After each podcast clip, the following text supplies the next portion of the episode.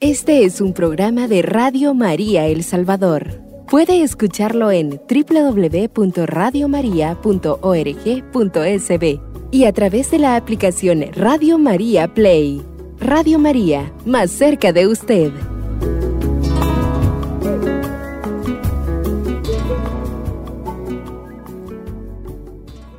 Queridos hermanos, les saluda eh, su hermano Héctor Pinto. Eh, aquí estamos nuevamente retomando eh, este caminar de la Mariología aquí en El Salvador.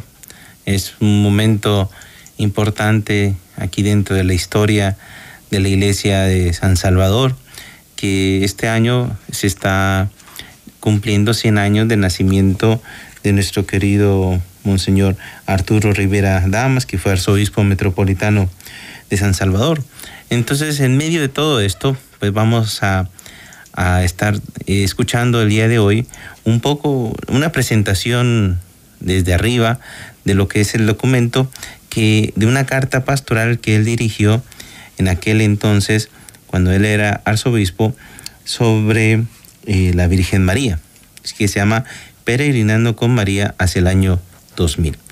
El día de hoy, rompiendo un poquito la dinámica que estaba yo siempre aquí hablando, pues me acompaña un hermano que se llama Guillermo Sosa. Él es casado eh, con su esposa Sonia, tiene siete hijos, 34 años de casado.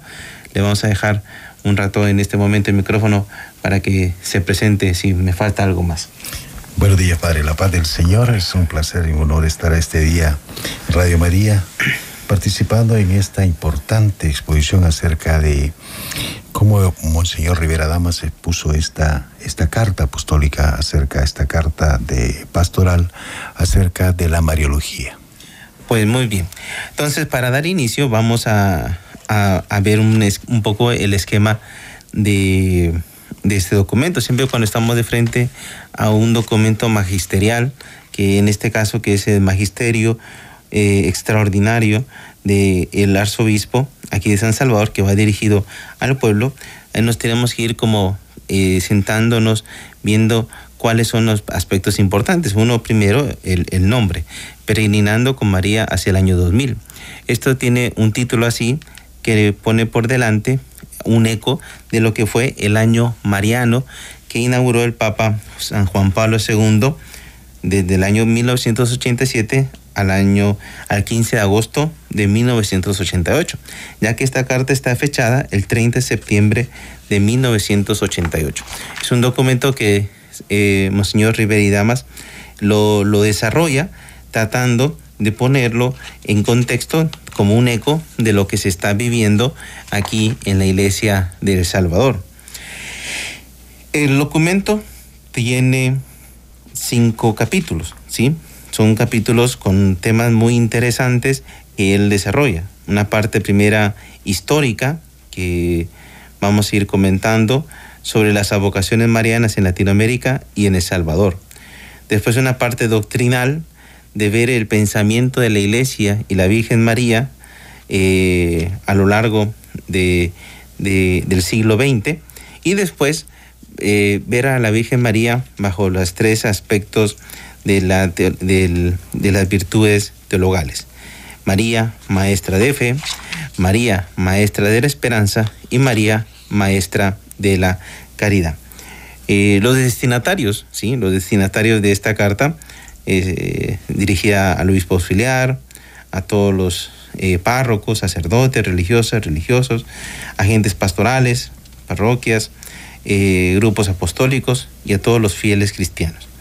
Por eso es muy importante y, él ya comienza aquí a, destacar la importancia del caminar de María en medio de nuestra vida. Entonces, eh, vamos a, hacer una, a, leer un poquito algunas líneas de la introducción que, que, él va a hacer eh, resaltar. Ustedes deben saber muy bien que él es alguien salesiano, ¿sí? Monseñor Rivera Damas era salesiano, tenía en su corazón a la Virgen María Auxiliadora. ¿sí? Y para él esto fue algo muy importante en su vida. Y también en su formación personal, él estuvo en el primer año mariano, allá por los años 1954, donde se celebraba el centenario de la proclamación de la Inmaculada Concepción. Y esto lo marcó a él, este acercamiento con la Virgen María. Y eso le ha, impactado a él. Entonces, esto es como un principio que esta carta tiene este carácter de recordar muchos momentos personales de él. Esto debe ser un detalle muy importante de parte de él, que él va a poner eh, momentos especiales con la Virgen María. Ya con eso nos está invitando él a tener presente esos momentos personales. Todos podemos escuchar esos momentos personales con la Virgen María. Le vamos a pedir a, a nuestro hermano Guillermo si nos puede tal vez contar algo así para comenzar a hablar de, de este documento, un momento personal tuyo de la Virgen María. Bueno, importantemente es la aportación del querigma, en donde la Virgen María viene a, ser el, junto con nuestro Señor Jesucristo, el centro de nuestro hogar, nuestro matrimonio, de nuestra comunidad, donde se puede notar como el cristiano no puede vivir sin su madre, y la madre es la Virgen María.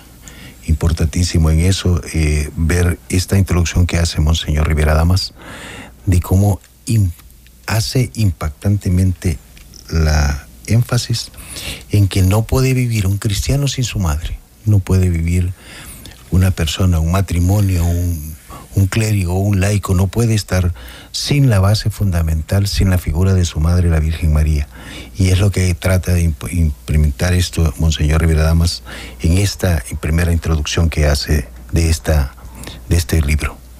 Pues muy bien. Entonces vamos a introducirnos en el primer capítulo, un primer capítulo que le podemos eh, denominar así, recorrido histórico de la presencia de la Virgen María en El Salvador y también en algunas advocaciones marianas en Latinoamérica.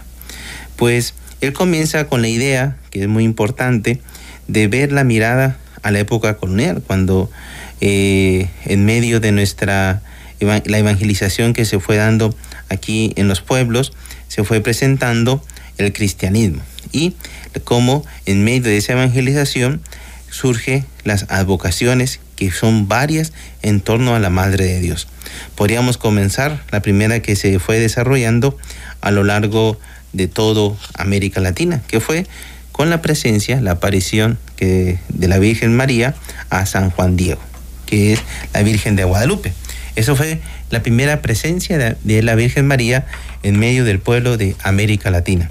Después, también cuando llegaron los primeros misioneros, los franciscanos, dominicos, mercedarios, que fueron introduciendo las avocaciones de Inmaculada Concepción, los franciscanos, los dominicos, la Virgen del Rosario y los mercedarios, la Virgen de la Merced. Por eso nosotros podemos ir viendo que a lo largo de nuestras parroquias en todo El Salvador hay muchas parroquias con el nombre de Inmaculada Concepción, Rosario y la Merced, porque esas vocaciones fueron como la primera semilla mariana, llamémosla así, eh, que se quedó aquí en la evangelización.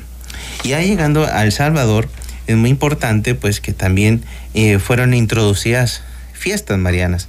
Una fue Nuestra Señora de la Presentación. Todo esto lo estoy haciendo de referencia al documento que escribió nuestro querido Monseñor Riveridamas, en el cual él está presentando un recorrido histórico.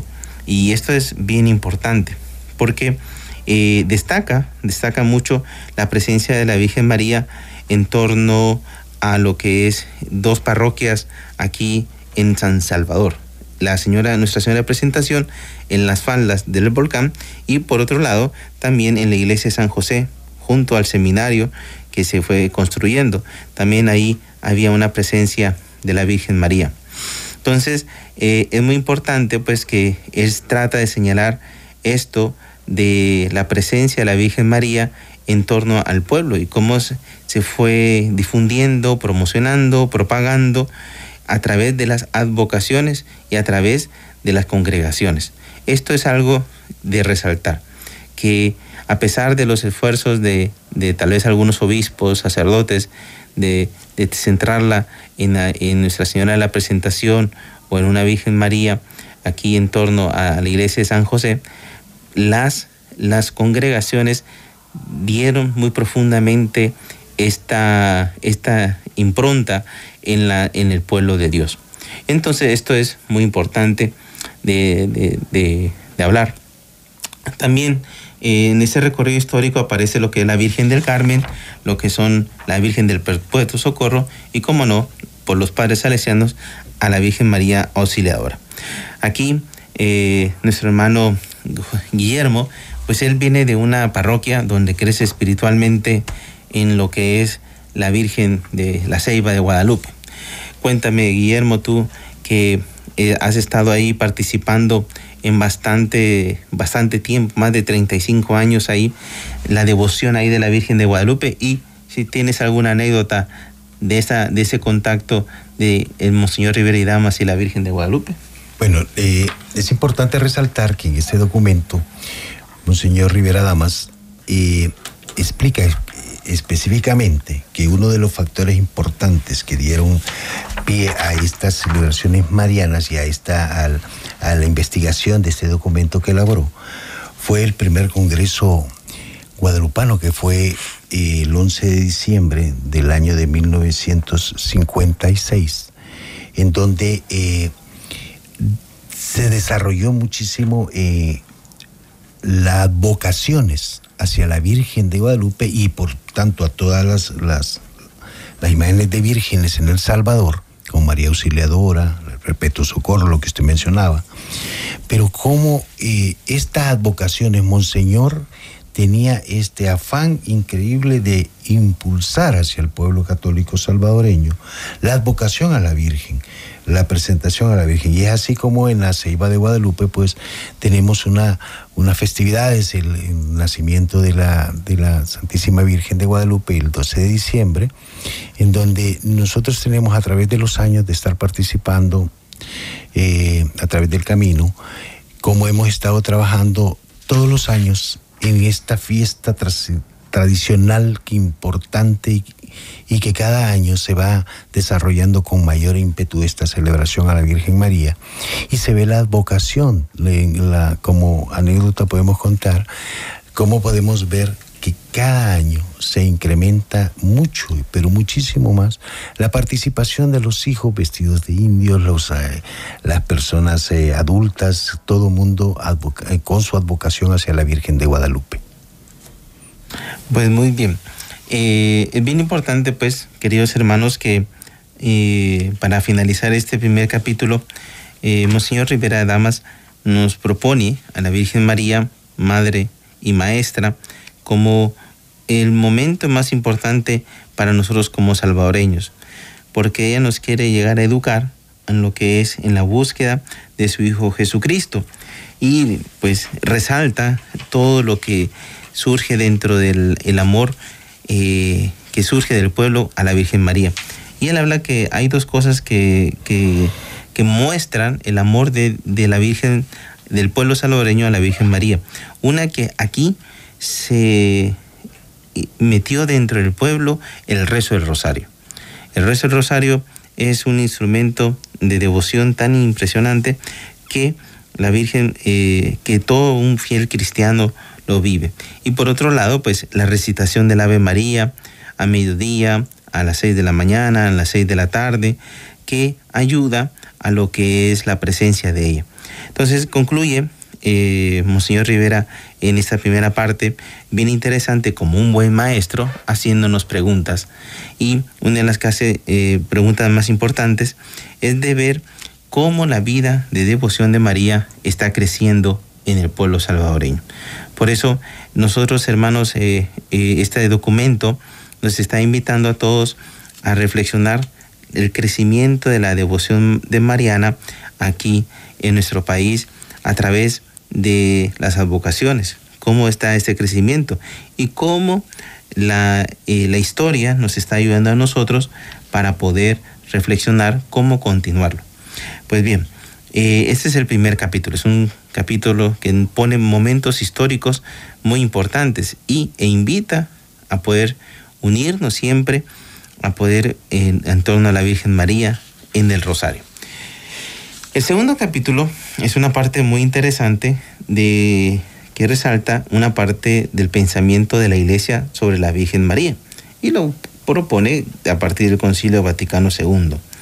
Como ustedes muy bien saben, el Concilio Vaticano II fue un documento que trajo una, un progreso, llamémosle así, un logro tan importante en el crecimiento espiritual. Y, y en la Mariología, pues está esto. Por eso él invita a estudiar la persona y la misión de la Virgen María en la historia de la salvación. Este es un punto muy importante. Vamos a continuar eh, con este segundo capítulo después de la pausa y descubriendo la persona de la Virgen María y su misión en la historia de la salvación en el Concilio Vaticano II. Radio María El Salvador, el podcast, cada vez más cerca de ti.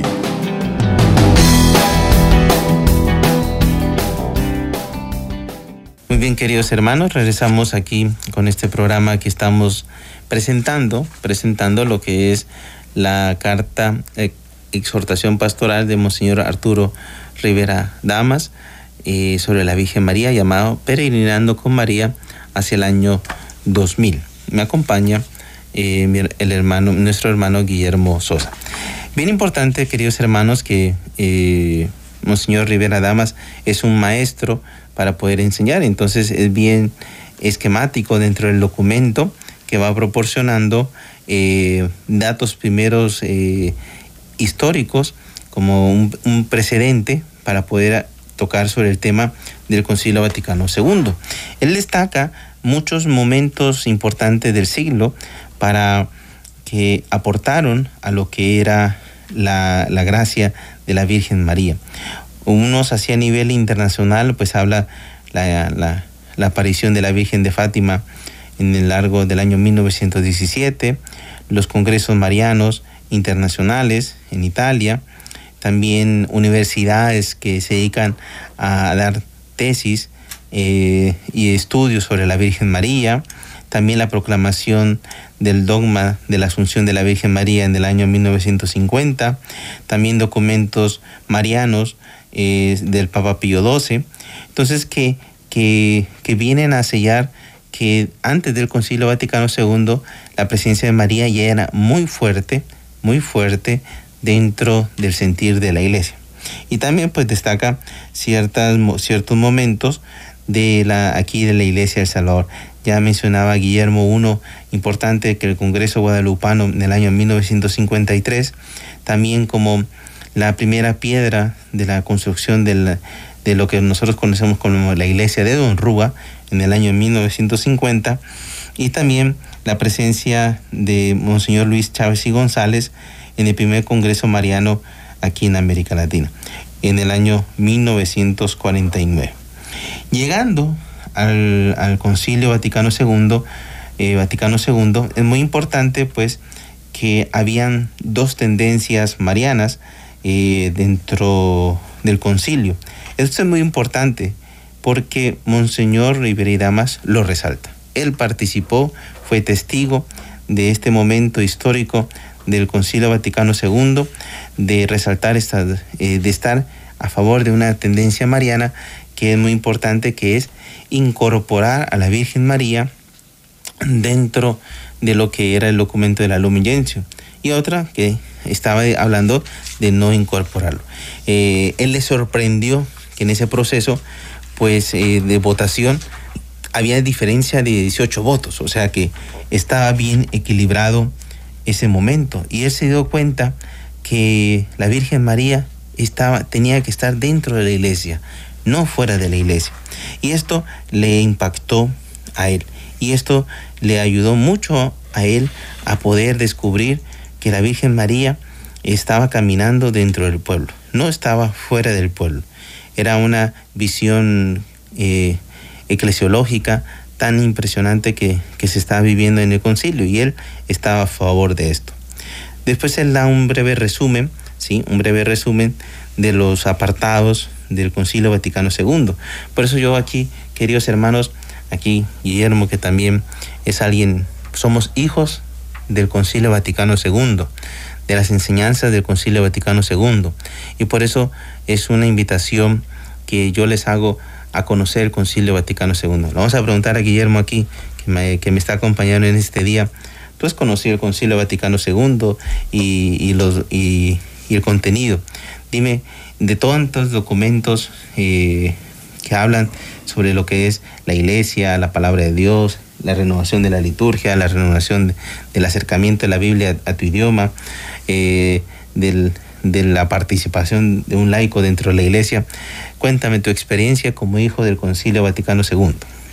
Sí, padre, la eh, importante como católico conocer cuál es la base fundamental que yo estoy teniendo para, para este momento que estoy viviendo, el hoy, dentro de la iglesia. Y para ello, eh, este documento que, que, escribió Monseñor Rivera Damas es fundamental porque, como usted bien lo decía, padre, Monseñor vivió en carne propia lo que es el Concilio Vaticano II. Debemos de saber de que el Concilio Vaticano II se compone de cuatro constituciones, tres declaraciones y nueve decretos. Dentro de esto, la segunda constitución es la Lumen Gentium, que es, eh, es la base fundamental donde tenemos la presencia de nuestra querida Madre, la Virgen, Virgen María, porque resultó lo que usted mencionaba de los, de los votos que hubieron, habían dos tesis, la clásica y la renovada, eh, que era, eh, iban a llevarse a cabo las votaciones, en, en este caso de, de, los obispos que estaban en, en Roma, y cómo se logra por 18 puntos adquirir la clase, la, la, parte de la, de la tesis renovada, en donde eh, se fusionan dos aspectos importantes de, de, nuestra madre. Uno, es que María llega a constituirse como la primera discípula de Cristo. Y la segunda, que es maestra en la fe, la esperanza y la caridad. Y es así como se incluye un capítulo número 8 dentro de la constitución dogmática de la iglesia, que es la Lumen Gentium, que es la que nos viene a confortar y a dar fortaleza en la crisis del cambio de, de nuestra Santa Madre dentro de la, de la historia de salvación de la iglesia. Es importantísimo darnos cuenta de todos estos, estos contextos que eh, surgieron en el Concilio Vaticano II, porque anteriormente nuestra Santa Madre era considerada, sí, la, la, madre del Mesías, pero lo que usted mencionaba, todos estos congresos, que se desarrollaron a, través del siglo XX, antes del concilio, más los eventos del Salvador, eh, llegaron a, a, fortalecer eso. Y Monseñor Rivera Damas, que era muy mariano, muy devoto a la Virgen María, eh, explica en este documento cómo la Virgen fue fortaleciéndose a través del concilio y constituyéndose como la madre de todos los, católicos, como la parte fundamental nuestra, como discípula de Cristo y nuestra maestra en la fe. Muy bien. Eh, para finalizar este segundo capítulo, eh, Monseñor Rivera y Damas es como un gran profeta. Eh, eh, como decía la primera lectura de ayer día domingo, como alguien, un centinela en una atalaya y como un profeta eh, eh, llevando lo que es la corrección, pues eh, él también se da cuenta que hubo una crisis en el, después del Concilio Vaticano II en torno a la Virgen María. Y, y esto no lo calla él y lo, y lo hace presente, pues porque nos quiere ayudar a cada uno verdaderamente a construir una verdadera devoción mariana. Y él destaca que muchas personas al, al, ver lo que era la reforma de la Eucaristía, de que ya no se hace en latín, sino se centra en Jesucristo, en la participación solemne de todo el pueblo, también en la presencia dentro del pueblo de la palabra de Dios. Antes no se proclamaba la palabra de Dios y ahora se participa en la palabra de Dios, pues así también entró en crisis. Él dice una palabra que habían muchas personas que estaban excediendo a la devoción mariana, o sea, que estaban poniéndole mucho ropaje a la Virgen María y, y estaban alejándola del misterio de la salvación, o sea, del misterio dentro de la iglesia. Y, esto llevó a una crisis. dicen, eh, denuncia eh, eh, Monseñor Rivera y Damas que hasta algunos seminarios religiosos y lugares se dejó ya de rezar el rosario. Ya no había hasta un sentido de rezar el rosario. Pero él destaca que para ayuda de tanta crisis mariana, después del concilio, pues vino San Pablo VI y San Juan Pablo II con sus documentos respectivos que ellos fueron haciendo. Pablo VI con la María de Cultos, San Juan Pablo II con bastantes catequesis el año mariano, después posteriormente con catequesis eh, sobre la Virgen María, eh, el Rosario, etc. Por eso, queridos hermanos, eh, es bien importante destacar que Monseñor Rivera y Damas, él vino a ayudarnos a que nosotros como un pueblo salvadoreño, nuestra devoción mariana es parte de la historia de la salvación, que el centro no es la Virgen María, sino el centro es Jesucristo. Pero María es importante dentro de la historia. Y por eso debe ser importante en cada uno de nosotros y por eso Él está con esta carta destacando. María es importante en la historia de salvación del pueblo salvadoreño. Bien, entonces eh, vamos a pasar así brevemente a, destacar los últimos tres capítulos de, de la Virgen María en este documento, que es María, maestra en la fe, María, maestra en la esperanza y María, maestra en la caridad.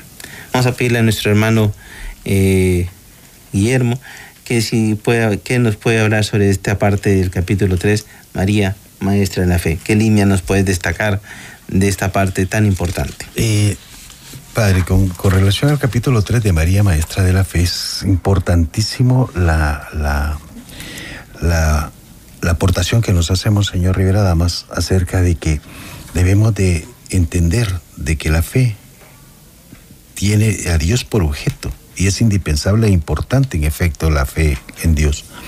Pero nos pregunta también qué, qué es la fe y qué dificultades encontramos. Y encontramos que en la primera virtud teologal que tiene Dios por objeto hay tres modos importantísimos que hay que relacionarlos con nuestro autor, que es el hombre.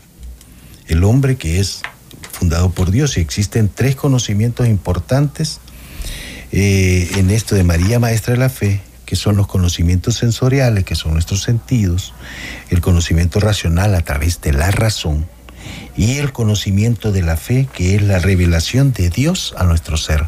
Ahí es donde encontramos una parte fundamental que menciona Monseñor Rivera Damas de la Virgen María, porque eh, nos hace ver de que no podemos tener una fe inquebrantable si no tenemos una madre.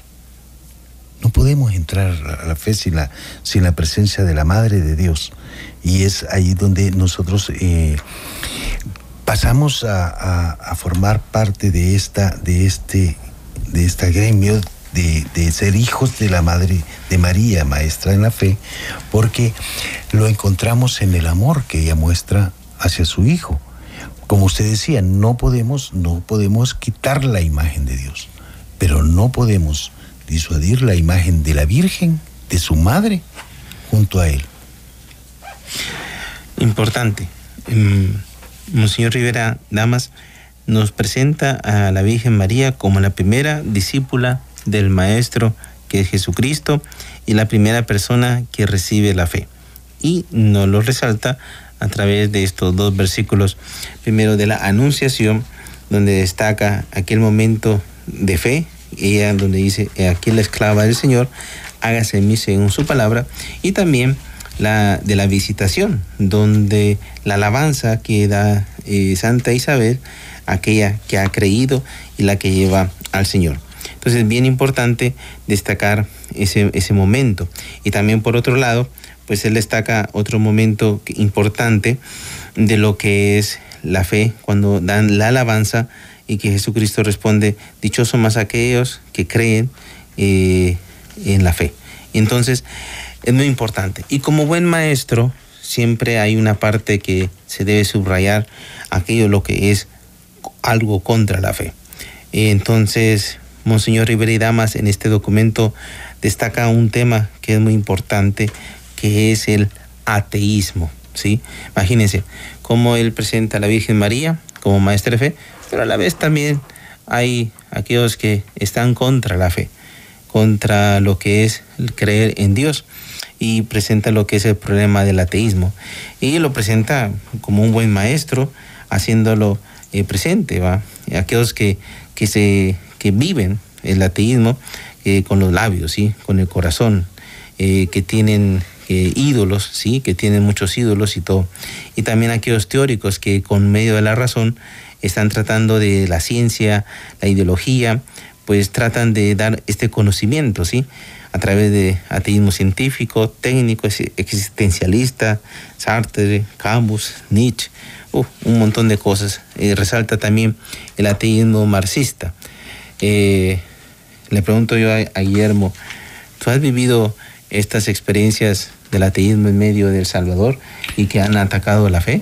Definitivamente, ha habido mucha, eh, mucha resistencia a la, presencia de la Virgen María, a, ver este aspecto de, la Madre de Dios. Y, se puede ver por qué, por qué esta lucha contra la fe. Se puede ver en la anunciación de la, que hace el, el ángel San Gabriel a María, porque en la anunciación eh, María nos da la mejor el mejor ejemplo de creer en la fe, porque cree. Y luego en la visitación, ¿qué es lo que María hace? María lo que hace es ponerse al servicio de, de su prima Isabel, que es lo que nos manda a nosotros hacer, tener al servicio del otro el servicio de la esposa, el, servicio del esposo, al servicio de los hijos, al servicio de los hermanos, al servicio del otro.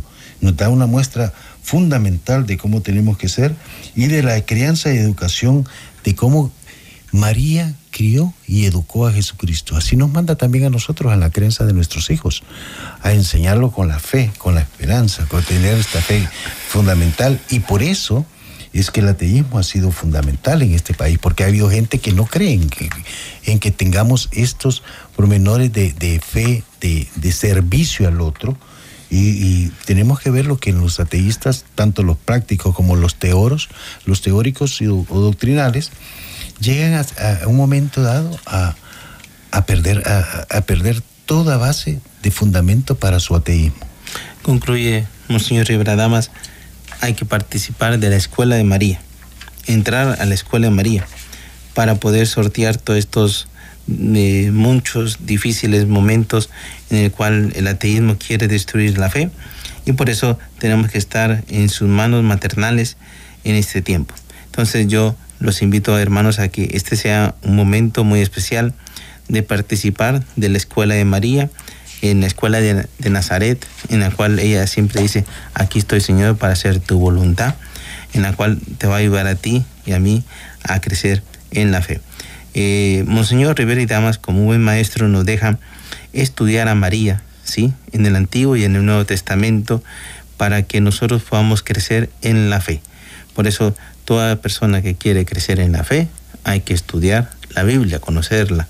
Eh, muy interesante que este documento fue firmado el 30 de septiembre, ¿sí? El 30 de septiembre, que es la fiesta de San, San Jerónimo, ¿sí? Él es un gran padre de la iglesia y eh, él decía, el que ignora las escrituras, ignora a Cristo. Por eso es bien importante que nosotros eh, no podemos, para crecer en la fe, no debemos ser ignorantes de la Sagrada Escritura. Bien, vamos a dar inicio al cuarto capítulo, a una mirada, a una mirada de lo que es el cuarto capítulo de María, Madre de la Esperanza. Entonces, antes de dar el, el seguimiento a María como Madre de la Esperanza, vamos a una pequeña pausa.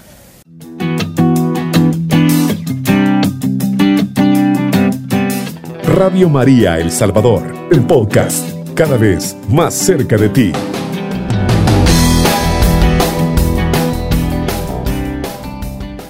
Muy bien, continuamos nosotros con este recorrido, con esa presentación del capítulo eh, del documento de la exhortación eh, pastoral que eh, hace Monseñor Rivera y Damas Peregrinando con María hacia el año 2000. Bien importante que aquí es un momento de la participación de todos nuestros hermanos que nos escuchan. Pues interesante será, si no sé, hoy será para una próxima, qué experiencia tienen eh, las personas de Monseñor Rivera y Damas y la Virgen María.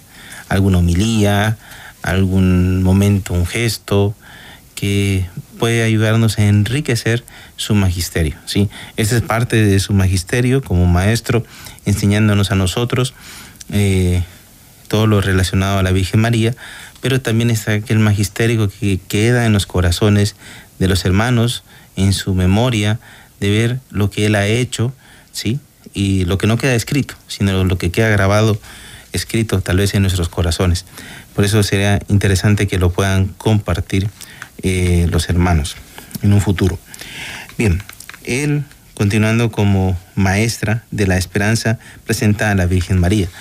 Y es bien interesante que como buen maestro da la parte teórica, teórica de qué es la esperanza. Vamos a pedirle a nuestro hermano Guillermo que nos explique esa parte teórica eh, que es muy interesante sobre la esperanza.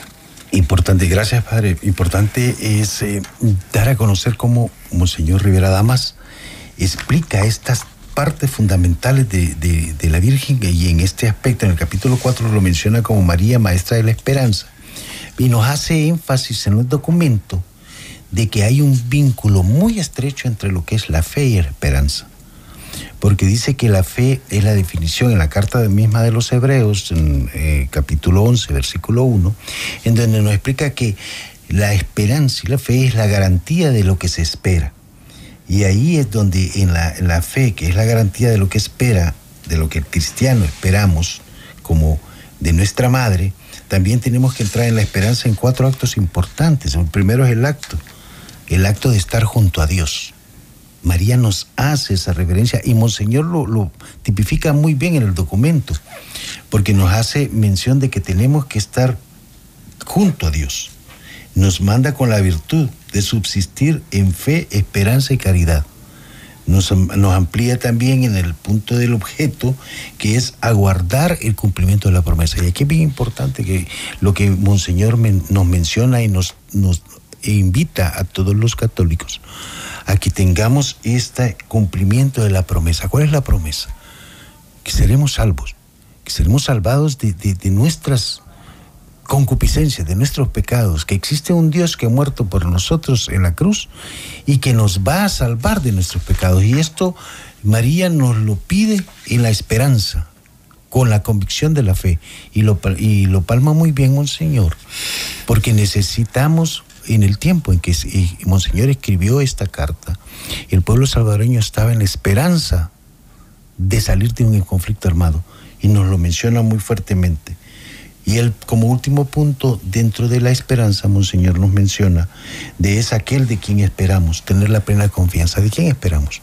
De Jesucristo, que vendrá el querigma que nos ha amado, estar claros y conscientes. Nuestra Madre, la Virgen María, en la esperanza nos hace mención de que tenemos que estar claramente seguros de que aquel que nos ha amado, que murió en la cruz por nosotros, nos ama incondicionalmente. Eso nos hace reflexionar, eh, Monseñor Rivera Damas, en este capítulo 4, en donde también menciona el aspecto de Santo Tomás, que según Santo Tomás, la esperanza la tenemos que tomar como una pasión y un acto racional de parte de nuestra Madre, la Virgen María, hacia cada uno de nosotros. Muy bien. Eh, es bien importante que Monseñor eh, Rivera eh, nos presenta lo que es la esperanza a través del canto del Magnificat, ¿sí? Porque es un canto en el cual eh, recuerda, ¿sí? Cómo con esperanza había muchas mujeres en los momentos de, y son profetas de ver al futuro, pero con, con el amor de Dios, ¿sí? Es ver un, un futuro que donde viene Jesucristo a liberarnos de las ataduras de la muerte y de las ataduras de, del pecado. Y el canto en Magnificat nos invita a esto, a ver, eh, a estar como a los pies de la cruz, como en Cana de Galilea, de hacer la voluntad del Señor. Por eso es bien importante esta parte de María, es una mujer fuerte, con confianza en el Señor, en el cual Dios va a estar ahí presente. Y por último, siempre eh, Monseñor destaca aquello contrario a la, a la, a lo que es la esperanza, que es la desesperación y la presunción. Eh, yo creo que nos vamos a quedar aquí, mi querido hermano Guillermo, eh, pendiente con el capítulo 5 para la próxima vez, donde eh, va a estar Monseñor hablando sobre María, maestra de la caridad, y otra parte que es muy importante, que es sus consejos pastorales que nos está invitando a cada uno de nosotros como una conclusión de cómo llevar adelante la devoción mariana. Entonces, vamos a dejarlo para la próxima, ¿sí? Para que nosotros podamos seguir introduciendo en esto. Entonces, hermanos, yo les agradezco el poder escuchar hoy este programa, que es muy importante que eh, Monseñor Rivera Damas quiere darnos este documento para algo que es muy importante. Y nosotros, destacando esos aspectos, vamos a descubrir que verdaderamente María está caminando junto con nosotros, porque esos eh, aspectos antropológicos de la Virgen María nos ayudan a nosotros a poder identificarnos con ella. Y este documento, pues, por un lado, pues, presentándonos nosotros las dificultades de la fe, de la esperanza y de la caridad, eh, nos hace a nosotros eh, ver en ella esta imagen de una persona que está luchando en medio de la vida y también nos está dando a nosotros ese testimonio, ese ejemplo como discípula de Jesucristo y nos está enseñando como maestra a poder llevar adelante este momento de nuestra vida. Entonces es muy importante pues que nosotros podamos guardar todas estas enseñanzas en este tiempo. Entonces me despido, que, que Dios los bendiga a ustedes en este tiempo. Este es un programa de Radio María El Salvador. Puede escucharlo en www.radiomaria.org.sb y a través de la aplicación Radio María Play. Radio María, más cerca de usted.